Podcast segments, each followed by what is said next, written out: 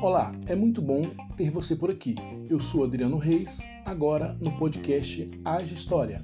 Vamos conversar um pouco sobre alguns fatos e eventos que se interrelacionam com temas atuais. Podcast Age História.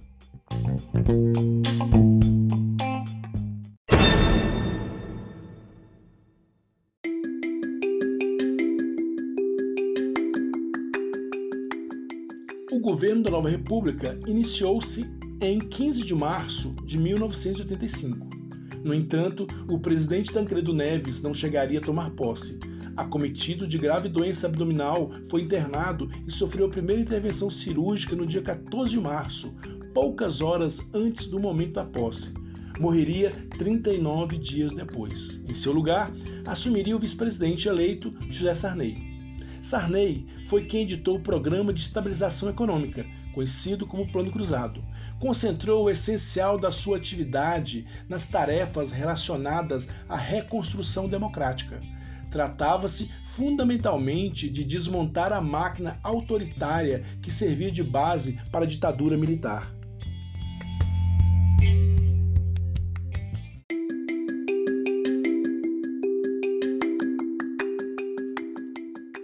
Sobre a democracia, Tancredo disse: Não há pátria onde falta democracia. E sobre a justiça social, cravou: Enquanto houver nesse país um só homem sem trabalho, sem pão, sem teto e sem letras, toda a prosperidade será falsa. Com essas ideias, Tancredo procurava sintetizar as características da nova era que poderia se abrir com o fim da ditadura.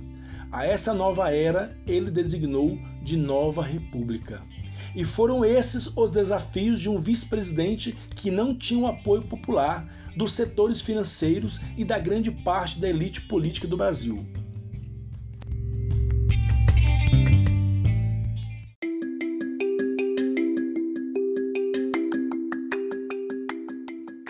A herança que os brasileiros receberam do governo da ditadura militar em 1985, na economia, foi inflação crescente que atingiu uma taxa de 517% nos meses de janeiro e fevereiro de 1986. E de acordo com o índice geral do preço da Fundação Getúlio Vargas, em parênteses, aqueles que defendem a ditadura militar deveriam buscar informações sobre como era a economia no período da ditadura. Na época dos militares, convivemos com inflação de três dígitos, o que se tornou realidade no país a partir de 1982. Para quem tem menos de 30 anos, portanto, pode ser difícil imaginar angústia de ver os preços acelerarem muitas vezes em um único dia, sem que o poder de compra acompanhe a alta na mesma medida.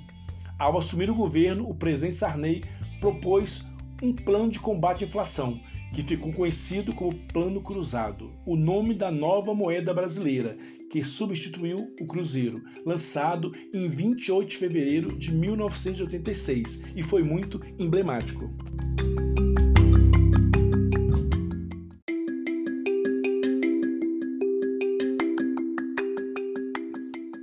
Apresentação do Plano Cruzado para o país, em 28 de fevereiro de 1986, o ex-presidente José Sarney direcionou aos brasileiros um pedido especial e importante para dar sustentação às medidas propostas. Em seu pronunciamento, dotava a população de poder para agir no caso de descumprimento dos preços tabelados. Eram os fiscais do Sarney.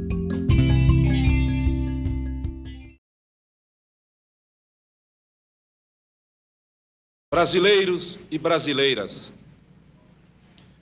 as principais decisões são as seguintes: criação de uma nova moeda, o cruzado, extinção do cruzeiro, com paridade inicial de um cruzado por mil cruzeiros, conversão automática em cruzados de notas, moedas e depósitos à vista no sistema bancário. Extinção da correção monetária generalizada. Escala móvel de salários. congelamento total de preços, tarifas e serviços.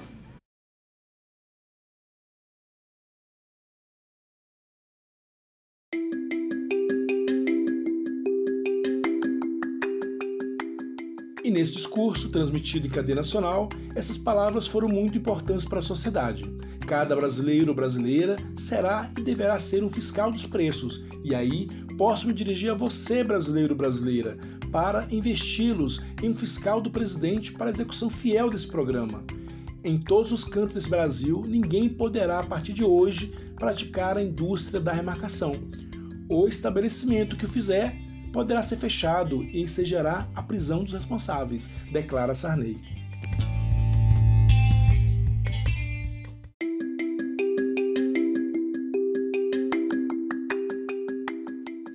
As principais medidas do Plano Cruzado foram editadas através dos Decreto-Leis nº 2283 e 2284, respectivamente, de 28 de fevereiro de 1986 e 10 de março do mesmo ano. O segundo decreto-lei corrigiu apenas alguns erros do primeiro.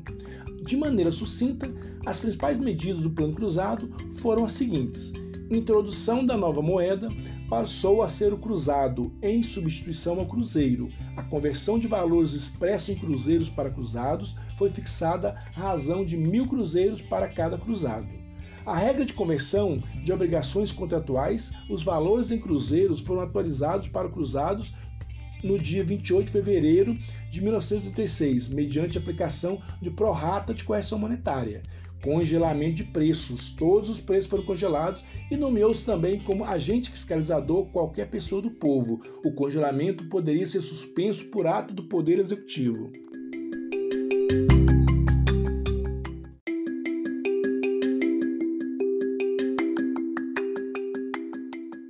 Desindexação.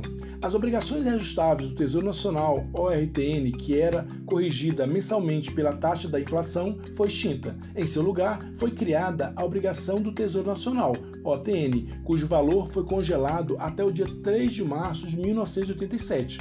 A correção monetária para caderneta de poupança e para os fundos de poupança forçada FGTS, PIS e PASEP foram mantidas. A conversão dos salários para cruzados, os salários foram convertidos para os cruzados pelos seus valores reais médios, de acordo com o Índice Nacional de Preços ao Consumidor, IPCA, do Instituto Brasileiro de Geografia e Estatística, IBGE. Ao valor real foi acrescido um abono de 8%. O valor fixado para o salário mínimo incorporou um abono de 16%. Indexação dos salários os salários foram indexados de acordo com uma escala móvel, que reajustaria automaticamente o salário toda vez que a inflação acumulada alcançasse 20%.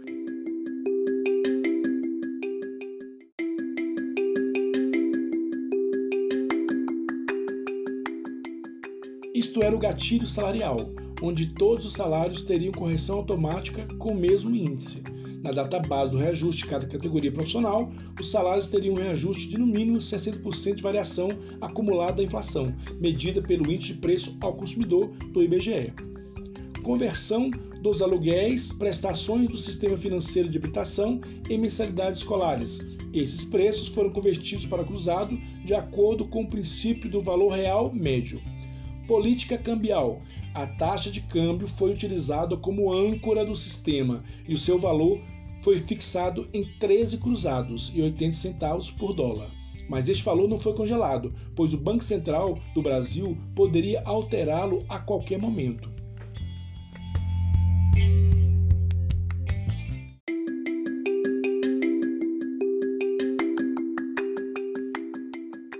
Esse conjunto de condições aumentava as possibilidades de sucesso do plano cruzado. Tentou-se combater a inflação pela primeira vez em nossa história sem recorrer ao aperto do salário, do gasto público, da moeda e do crédito, como recomenda a ortodoxia monetarista, mas ao contrário, abrindo verdadeira guerra contra a especulação financeira e comercial. Assim entrou para a história o presidente que criava um elo entre os consumidores relação que começou já no dia seguinte à convocação.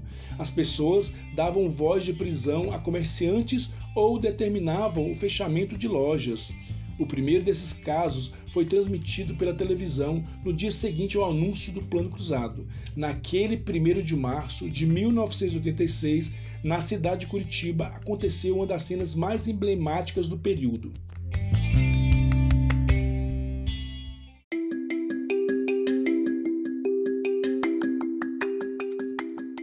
Dentro de um supermercado, um consumidor fechou as portas do estabelecimento.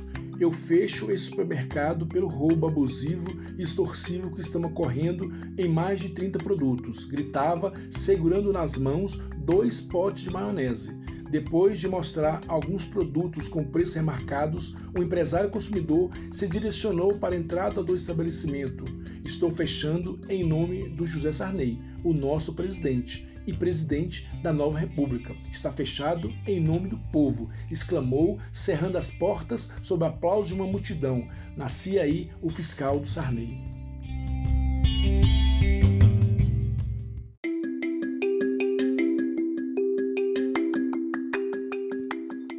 Depois de 24 anos sob um regime que ninguém podia protestar ou dar qualquer tipo de opinião contrária ao governo, o povo se vê com poder real investido pelo presidente da República, agora estando em pleno exercício da democracia. A ideia principal do plano era o preço justo em alguns produtos e os consumidores entendiam a situação. O congelamento de preços simultaneamente permitia manter domada a fera inflacionária até que medidas mais profundas de combate à inflação fossem adotadas ou seja, até que suas raízes fundamentais fossem eficazmente combatidas, o congelamento é como se fosse um antitérmico, medicação para baixar a febre, o sintoma, enquanto se diagnosticava a origem da infecção para receituar o antibiótico adequado.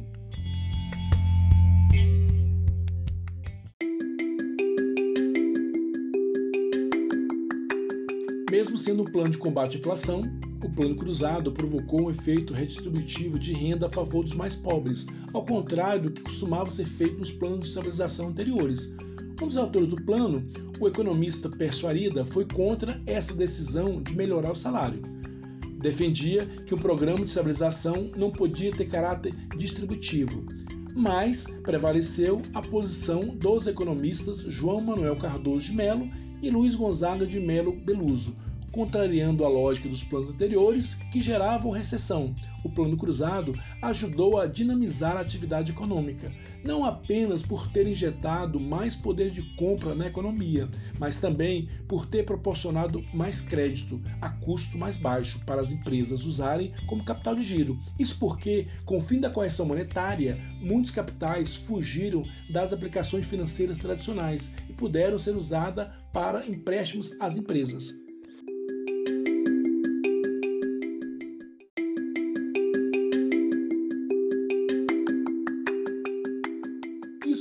Com o fim da correção monetária, muitos capitais fugiram das aplicações financeiras tradicionais e puderam ser usados para empréstimos às empresas. Não foi à toa que o Cruzado contou com entusiasmo, adesão e o engajamento da ampla maioria da população. O povo foi às ruas garantir o congelamento.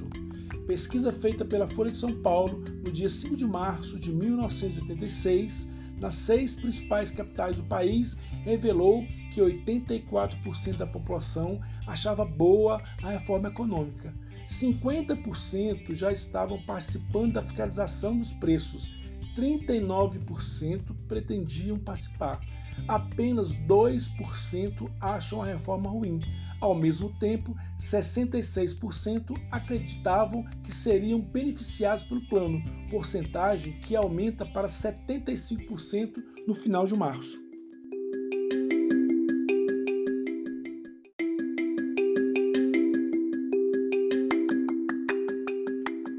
Recebido com expectativa pela sociedade, a primeira proposta monetária para estabilizar a economia tinha como principal ferramenta de ação o congelamento dos preços. Ao final do regime militar, havia uma expectativa enorme em relação a um governo mais próximo do povo, mais democrático, existia um grande clamor das pessoas para a resolução do problema da inflação, que os militares não tiveram competência para resolver. Mas, nove meses depois, o plano cruzado fracassou, pois a inflação voltou e no primeiro bimestre de 1987 a taxa anual de inflação já estava a 337%. Foi uma intervenção radical adotada em um período que simbolizava o renascimento democrático do país. Apareceu o plano e as pessoas o abraçaram e acreditaram nele.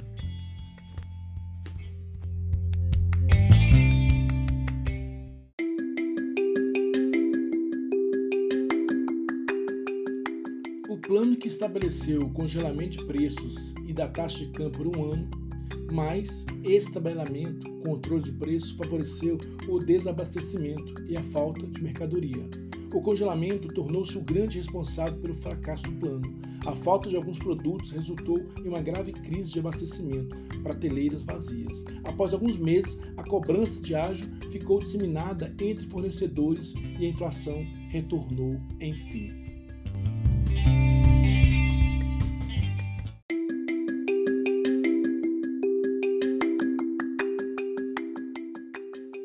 Para garantir simultaneamente o combate à inflação e o crescimento econômico, contudo, é indispensável resolver em caráter definitivo o problema da dívida externa.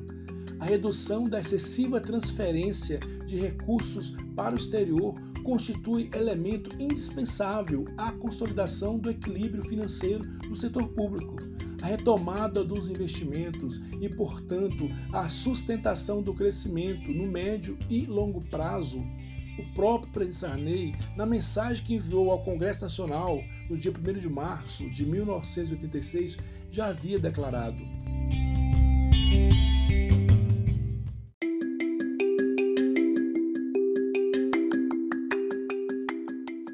Para evitar o agravamento das pressões que se originam das implicações internas da dívida externa, o governo decidiu agir no sentido de reduzi-las, unilateralmente, se necessário, afirmou Sarney.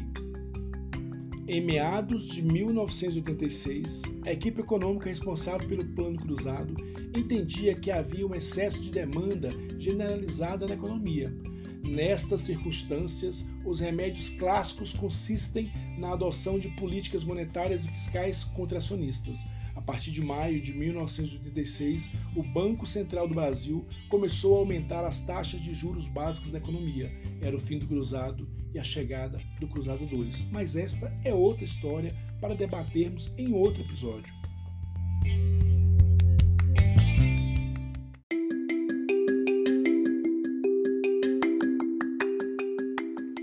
Nesse episódio, tive como fontes os sites Jornal do Comércio, Jornal do Povo FGV SEDOC e ainda a colaboração do professor doutor Nilson Araújo de Souza no livro Economia Brasileira Contemporânea Getúlio a Lula.